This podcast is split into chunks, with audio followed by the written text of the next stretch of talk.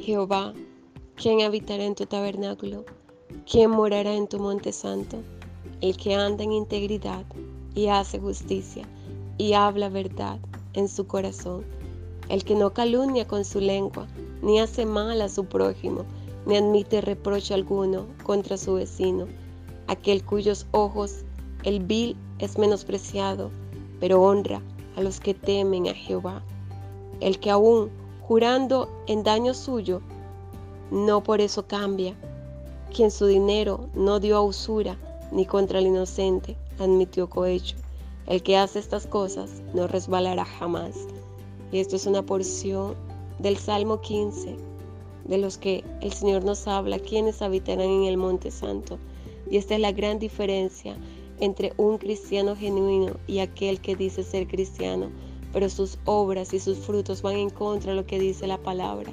Necesitamos, amados hermanos, ser cristianos verdaderos, que no anhelen evidencia de la presencia, sino que saben que la presencia misma de Dios se manifiesta de una manera sobrenatural. El cristiano verdadero no anda detrás de las bendiciones porque conoce y tiene una relación vivida con el Dios de las provisiones, el Dios que todo lo provee, que todo lo suple.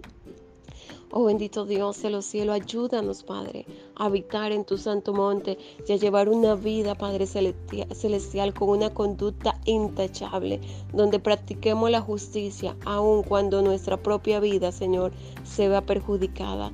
En el nombre de Jesús, Señor, bendice a cada persona que está escuchando este devocional y ayúdalos, Dios, a que puedan llevar una vida conforme a tu voluntad que no vivamos más conforme, Señor, a nuestras emociones o al que dirán, sino conforme a los decretos y estatutos que tu palabra a nosotros nos establece. Así que mis amados hermanos, que tengan un excelente y bendecido día y que la gracia y la misericordia de nuestro Señor Jesucristo estén sobre tu vida, sobre tu casa, sobre tu familia y puedas entender que lo que Él ha dicho de ti se cumplirá conforme a su voluntad y en su tiempo. Así que no desmayes no pelees con tus fuerzas, espera en Él porque Él te honrará.